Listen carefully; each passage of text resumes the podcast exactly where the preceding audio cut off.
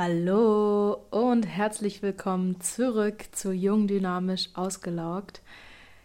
In dieser Folge geht es weiter mit dem zweiten Teil des Interviews mit Hannes von Mauschwitz. Hannes ist psychologischer Psychotherapeut. Falls du dir den ersten Teil noch nicht angehört hast, im ersten Teil sprechen wir darüber, was Burnout denn eigentlich ist, wie es sich von Depressionen unterscheidet oder ja, wo da die Gemeinsamkeiten sind welche Faktoren ein Burnout begünstigen und ganz wichtig, wie du einen Burnout vorbeugen kannst.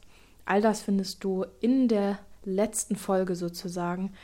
Und in diesem zweiten Teil spreche ich mit Hannes darüber, was du denn tun kannst, wenn du jetzt das Gefühl hast, wirklich ja einen sehr starken Erschöpfungszustand zu haben, vielleicht auch das Gefühl hast, das könnte ein Burnout sein oder eine Depression und du weißt es nicht und du möchtest ja professionelle Hilfe, um das abzuklären. Da erklärt Hannes, wie das funktioniert, wo du da hingehen kannst und vor allem, was dort passiert, um dir da ein bisschen die Angst zu nehmen. Dann sprechen wir auch über das Thema Bore-out. Da beantwortet Hannes die Frage, ob es das überhaupt gibt und wie sich das äußert. Und zum Schluss gibt Hannes noch einen sehr weisen Rat, was du so grundlegend einfach beachten kannst, um gesund zu bleiben und ja, fern vom Burnout zu bleiben. Also viel Spaß mit dem zweiten Teil des Interviews.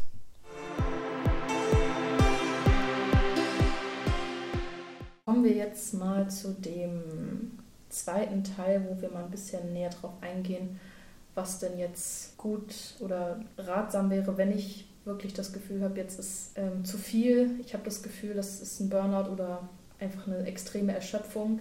Ich möchte wissen, was genau sich dahinter verbirgt. Ähm, was mache ich denn dann? Am besten gehe ich zum Hausarzt, direkt zum Psychologen oder wie läuft das? da gibt es verschiedene Wege. Mhm. Das Interessante ist, die Personen, die am häufigsten in Deutschland Depressionen diagnostizieren, sind nicht die Psychotherapeuten sind nicht die Psychiater, sondern es sind tatsächlich die Hausärzte. Was auf den ersten Blick verwundert, auf den zweiten Blick, wenn wir darüber nachdenken, aber nachvollziehbar ist, weil die einfach häufig erste Anlaufstationen sind. Finde ich auch zu Recht. Ähm, und das ist eine Möglichkeit, sich dem eigenen Hausarzt mitzuteilen und zu sagen, mir geht es irgendwie nicht gut, ich bin in letzter Zeit auffällig, ähm, niedergestimmt oder ich weine häufiger oder ich habe einfach überhaupt keine Lust mehr äh, zur Arbeit zu gehen oder aufzustehen morgens, ich habe Schlafstörungen und so weiter, dann kann das hilfreich sein, sich dem Hausarzt mitzuteilen, ähm, weil, zumal es ja auch häufig eine Phase ist, in der viel Verunsicherung da ist und in der für viele die Idee, direkt zum Psychotherapeuten zu gehen, gar nicht so nahe liegt. Weil es, mhm. das ist auch was, dass Menschen, ähm, die vom Burnout betroffen sind, häufig relativ ähm, die eigenen Probleme relativ runterspielen. Also es sind selten Menschen, die ähm, ein Riesendrama machen, sondern häufig eher sagen, ach ja, das wird schon und das ist normal und das kennen auch an, bis an die Grenzen oder auch ein bisschen über die eigenen Grenzen hinaus sich zu belasten.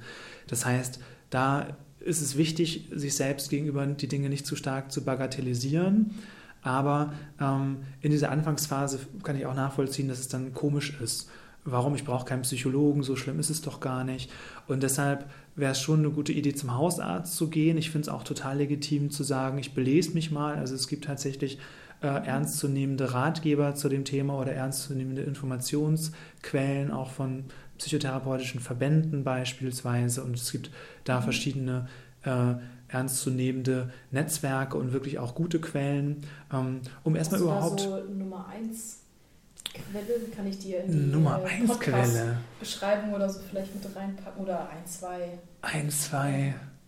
Ähm, ich müsste mir darüber nochmal Gedanken machen.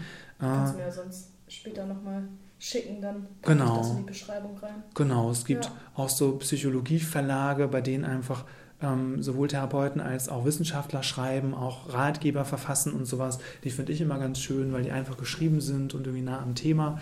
Ähm, da komme ich nochmal auf dich zu. Mhm. Ähm, die Ausgangsfrage war ja gerade, was sind die Wege?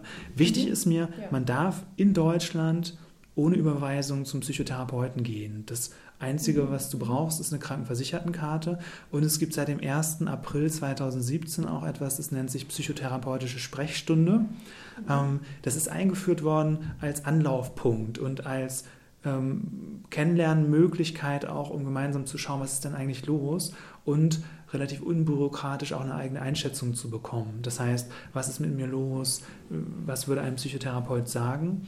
Und es ist also eine Möglichkeit auch, ohne dass eine Therapie beginnen muss, sich mal an einen Psychotherapeuten, eine Psychotherapeutin, von denen es viel mehr gibt, ähm, zu wenden und da erstmal eine Rückmeldung zu bekommen. Mhm. Und deshalb äh, würde ich sagen, es gibt verschiedene gute Wege. Hausarzt ist wahrscheinlich der ähm, der niederschwelligste Weg und sonst darf es auch sein, auch wenn man sich nicht hundertprozentig sicher ist, auch zur Abklärung darf man sich ähm, zum Psychotherapeuten begeben. Da kann man im Internet ähm, gibt Suchmaschinen für die Umgebung, ähm, in denen man sich raussuchen kann, welche Therapeuten gibt es eigentlich in meiner Umgebung. Es gibt aber mittlerweile auch die Terminservicestelle, deren Auftrag wie bei Fachärzten ist, innerhalb von wenigen Wochen ein Erstgespräch, also eine psychotherapeutische Sprechstunde zu vermitteln. Mhm. Und die kann man auch ja. anrufen. Ja, vielleicht kannst du mir da auch mal die Links später Gerne. schicken, dann kann ich die damit äh, rein verlinken. Genau. Ja. Wenn ich dann zum Psychologen gehe, also angenommen, ich war jetzt beim Hausarzt, der hat mich weiterverwiesen oder ich bin direkt zum Therapeuten gegangen, was passiert denn da? Genau, wie muss ich mir das vorstellen? Liege ich da wie im Film auf so einer ja. Couch? das, also das, das, das Wichtige ist ja auch, ich kenne nicht alle psychotherapeutischen Praxen, ja. Äh, Praxen in Deutschland, aber die wenigsten äh, benutzen eine Couch. Das ist was, was wir von Freud kennen aus mhm. der Psychoanalyse. Da äh, liegen Patienten und äh, die assoziieren dann, da werden Träume gedeutet und der Therapeut sitzt am äh, Ende und ähm, sagt ganz wenig. Das ist die klassische Psychoanalyse, die heute auch noch existiert. Allerdings, wenn man sich die Patientenzahlen anguckt, dann ist der Anteil von Menschen, die in Psychoanalyse gehen, in die Therapie, der geringste. Also es gibt die, da verschiedene Therapiearten. Es gibt die Verhaltenstherapie, es gibt die tiefenpsychologisch fundierte ähm, Therapie. Das ist eine Weiterentwicklung von der Psychoanalyse und es gibt die Psychoanalyse. Die sind alle zugelassen. Das heißt, die dürfen auch mit Krankenkassen abrechnen. Und du sitzt in den allermeisten Fällen. Also das ist dann, über dieses Bild vor Augen denkt, so, ja. nee, ich will da doch nicht äh, auf, auf der Couch landen. Ja, genau. Und das ist ja auch wichtig. Also ja. ich, ich, ich glaube, dass viele Menschen auch genau dieser Vorbehalte wegen mhm. die, den Weg gar nicht in, ähm, auf sich nehmen. Mhm. Und was passiert dir da? Ähm, du lernst dich erstmal ähm, nicht, nicht dich kennen, das auch im weiteren Verlauf, aber du lernst deine Therapeutin kennen. Also es geht erstmal um Kennenlernen mhm. und um die Auseinandersetzung mit der Frage, was ist gerade los, sodass du immer die ersten Sitzungen zur Verfügung hast. Also mittlerweile gibt es eben ähm, diese Sprechstunde, die dann auch so ein bisschen lenkt, in, in welche Richtung geht es. Aber ganz allgemein können wir sagen, der Beginn einer Therapie beginnt mit der mit, dem, mit der Diagnostik, also wirklich zu schauen, was ist gerade los, was brauche ich auch um dann zu entscheiden, wie geht es weiter. Mhm. Und da ist auch so ein gegenseitiges Kennenlernen erlaubt. Was ich auch wichtig finde, dass man weiß, als Patientin, wenn du eine Patientin wirst, darfst du immer mitentscheiden. Also du darfst äh, gucken, für dich entscheiden, kann ich mich da fallen lassen, fühle ich mich akzeptiert, habe ich den Eindruck, meine Psychotherapeutin ist kompetent und gehe ich da wieder hin. Mhm. Genauso darf deine Psychotherapeutin ähm, entscheiden, habe ich die Fähigkeiten, ähm, die Patientin zu behandeln, traue ich mir das zu, stimmt die Chemie, weil Psychotherapie auch ganz viel mit der Beziehung zu tun hat. Mhm.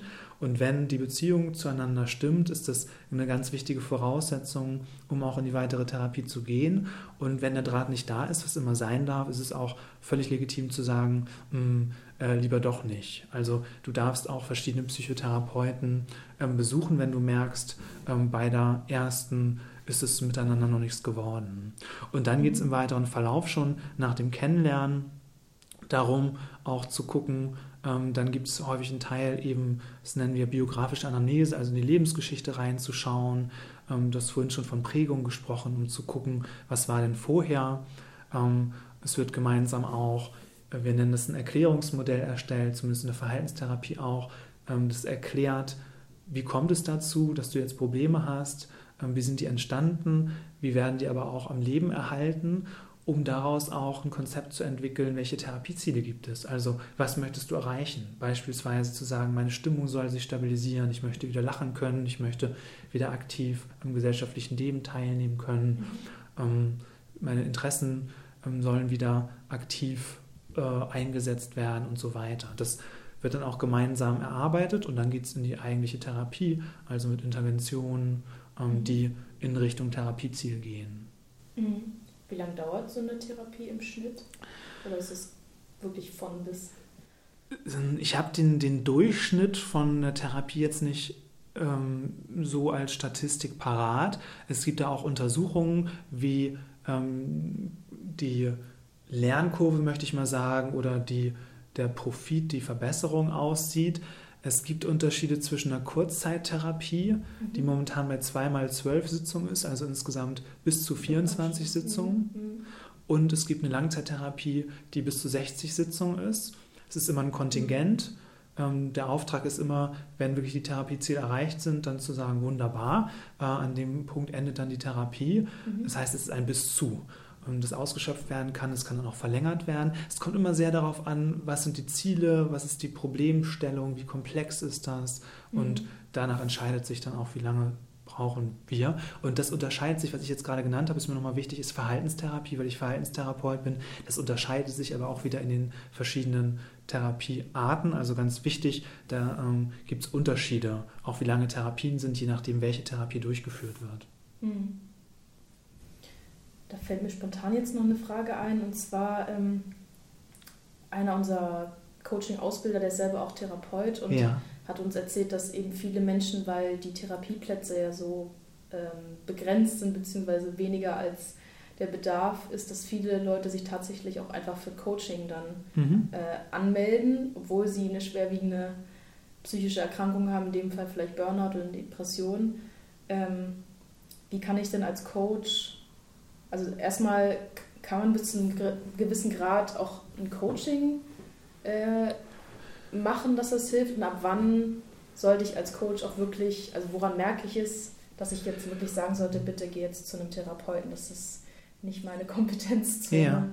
Das finde ich extrem wichtig, so für im Coaching-Bereich als auch als Psychotherapeuten. Auch da brauche ich ein Gespür für mich selber. Mhm. Also, wo ist eine Therapie hilfreich wo erzeugt eine Therapie das Gegenteil. Es gibt ähm, eben auch Phasen, ähm, das nennt sich ähm, Symptomaktualisierung, das ist ein komisches Wort, aber das heißt, wenn wir in der Psychotherapie tätig werden, kann es sein, dass es zu Verschlechterungen kommt.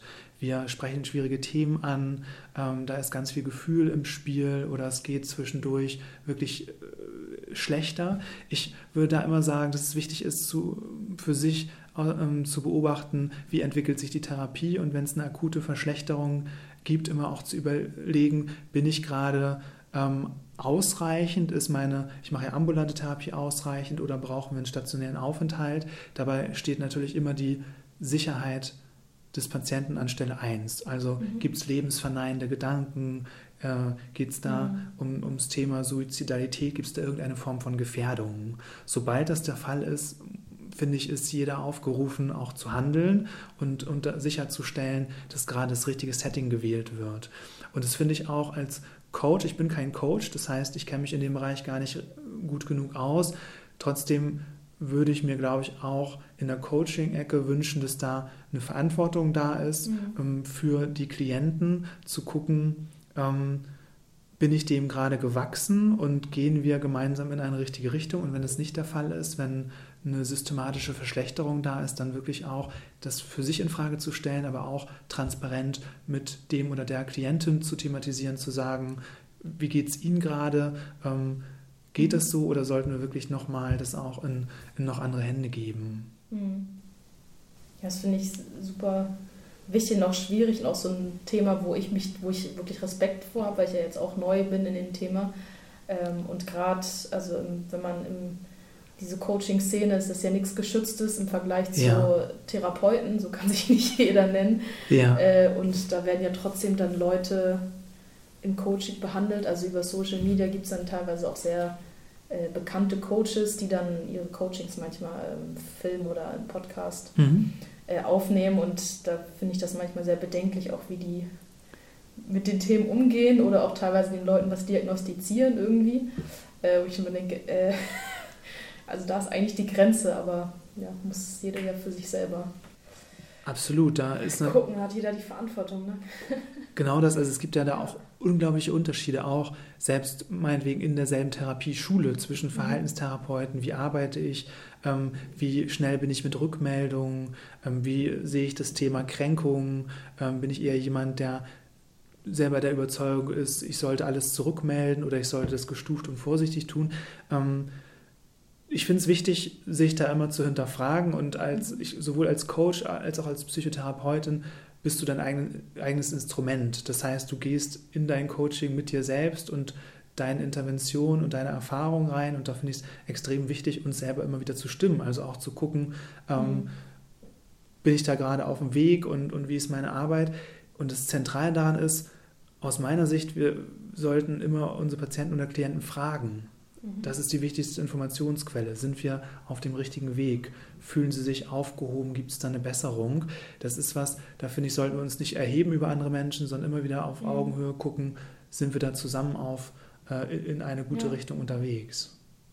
Sehr gut. Ähm, was kann ich dann tun, wenn ich jetzt selber gar nicht der Betroffene bin, sondern Partner, Familienangehöriger oder äh, guter Freund, Freundin oder auch Kollegenkreis und merke, da ist jemand ganz schön, ähm, also ich habe das Gefühl, bei dem könnte das zu viel werden, gerade alles, aber der scheint selber das nicht zu merken. Wie gehe ich da vor? Mhm.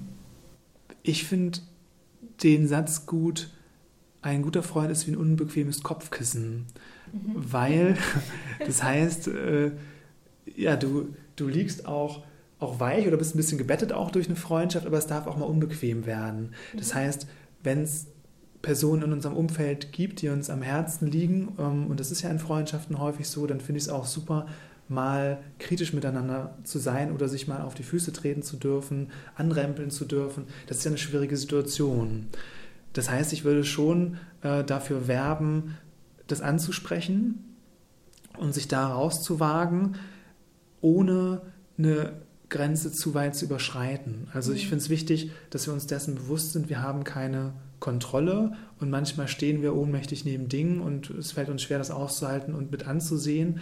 Ähm, aber wir können zumindest versuchen, das in Worte zu fassen und die Person anzusprechen. Da gibt es natürlich trotzdem die Möglichkeit, dass die das verneint und, und unsere Idee irgendwie abtut und äh, sich keine Hilfe holt. Da, da, darüber haben wir einfach keine Kontrolle, aber es anzusprechen, das finde ich schon eine gute Sache. Wenn man sich das nicht zutraut, kann man sich ja auch erstmal austauschen mit anderen Freunden und sagen, ist dir das auch aufgefallen? Bin ich gerade die einzige Person oder weißt du da irgendwas? Aber irgendwann auch dann in die Rückmeldung zu gehen, das fände ich der Person gegenüber fair. Das heißt nicht, dass eine mhm. Veränderung dann Erfolg, aber dass eine bessere Chance besteht. Mhm. Und wahrscheinlich spielt da auch die Art, wie ich sage, eine Rolle. Also wahrscheinlich möglichst nicht anklagend und du machst du, du, sondern eher ich, ich beobachte und ist das so und genau. vielleicht auch eher sagen, was das mit einem selber macht. Ne? Mein Eindruck kann mich täuschen, ja. aber äh, ich habe das in letzter Zeit beobachtet. Ist das irgendwie gerade größer? Mhm. Ja. ja. Ja, dann kommen wir auch schon zum letzten Themenblock. Ähm, und zwar das vom Namen her das Gegenteil, aber die Frage ist, ob es vielleicht doch von der Symptomatik fast am Ende das ähnlich oder gleich ist, das Thema Bore-out. Mhm. Also eben, es gibt ja auch das Wort, ist ja noch mehr umstritten als Burnout, ob es das gibt. Also dass, dass, ein, dass man tatsächlich quasi durch Langeweile krank werden kann, ganz platt ausgedrückt. Ja. Ähm, was ist das so deine Meinung oder Erfahrung mit dem Thema? Hast du da auch? Mir, mir fällt es schwer, dieses Wort für mich zu nutzen oder anzunehmen. Ja. Ähm, Inhaltlich finde ich es aber schon wichtig, das auch ernst zu nehmen, zu sagen, wenn eine berufliche Unterforderung da ist, dann kann das zu Belastung führen und dann kann das theoretisch auch in eine Depression reinführen. Und es ist etwas, was Probleme auslösen kann und was ähm, in vielen Fällen dann auch ein Grund wäre, sich zu verändern. Also inhaltlich nehme ich das ernst, zu sagen, da ist keine Passung da, ich mhm. bin einfach unausgelastet, weil das tatsächlich ja nicht glückbringend ist, wenn wir das probieren würden, uns morgen hinzusetzen und einen Tag lang nichts zu tun zu haben und auch nichts zu tun zu dürfen, weil wir in einem gewissen Kontext sind, für den wir bezahlt werden, das mhm. ist nicht unbedingt witzig und gerade auf Dauer nicht. Also mhm. das Problem gibt es sicherlich in Einzelfällen.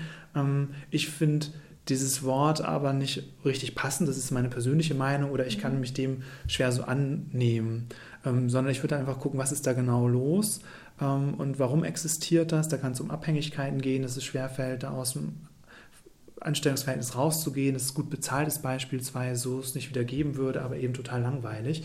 Und dann zu schauen, was braucht es da. Hm.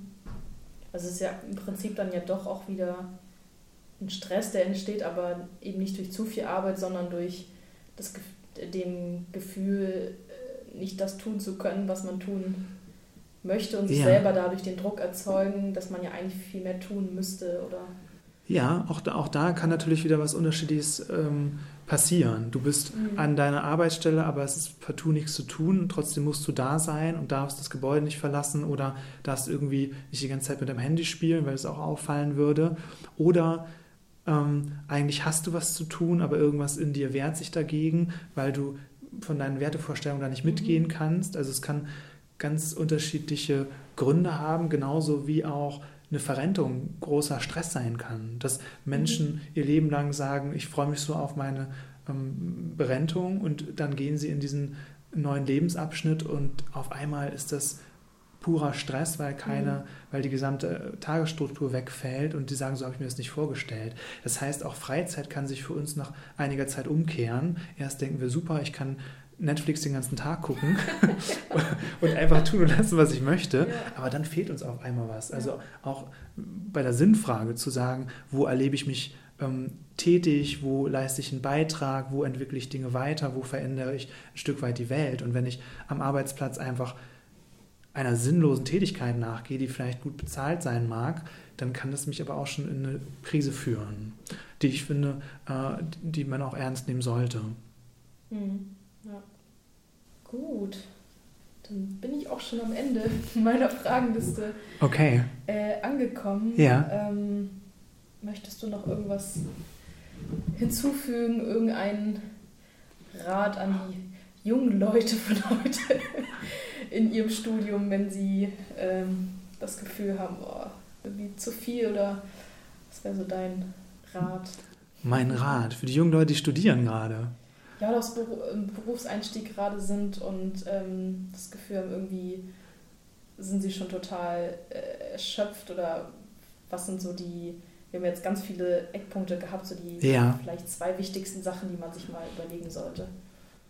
Ich mm, möchte gerne dazu ermuntern, wenige Denkverbote zu haben für sich selber. Also mhm. flexibel zu bleiben, zu gucken, ähm, also sich die Erlaubnis zu geben, sich auch auszuprobieren, Erfahrung sammeln zu dürfen, nicht bei jeder Erfahrung erfolgreich sein zu müssen und was ich selber auch wichtig finde, sich ein bisschen loszulösen von dem eigenen Lebenslauf. Das heißt, die eigene Lebensgeschichte nicht zu stringent vorzuplanen, nicht zu ähm, gewissenhaft zu sagen, da darf keine Le Leben, äh, Lücke in meinem Lebenslauf entstehen, sondern da wirklich leichtfüßig zu bleiben. Und was mir immer gut gefällt, das ist, glaube ich, auch was, was kommt, genau für sich zu prüfen, möchte ich Vollzeit arbeiten, wie viel ähm, Balance möchte ich da und da mutig zu sein, zu sagen, ich muss da nicht der Generation vor mir folgen, ähm, sondern ich darf für mich selber entscheiden, wie viel Geld ich verdiene und wie viel Freizeit ich pro Woche haben will. Also wirklich mhm. den Mut zu haben, den eigenen Weg zu gehen. Das äh, klingt jetzt ein bisschen inflationär vielleicht, aber tatsächlich da zu gucken, was ist mein individueller Lebenslauf. Mhm, nee, finde ich total wichtig, auch wenn man das vielleicht oft hört, aber es wirklich auch so zu leben und nicht nur zu sagen, also war ein sehr schöner Abschluss und passt auch sehr gut zum Untertitel des Podcasts Leben statt Lebenslauf optimieren. Okay, das ist der also Untertitel, das, cool. Ja, also keine hier Schluss mit Lebenslaufoptimiererei, ja. Ähm, sondern lebe dein Leben, wie du es möchtest. Ich glaube, das ist auch ein ganz gutes Rezept, um da nicht in so einen Burnout reinzurasseln. Ja. ja vielen Dank ähm, für deine Zeit. Gerne, vielen Dank an dich.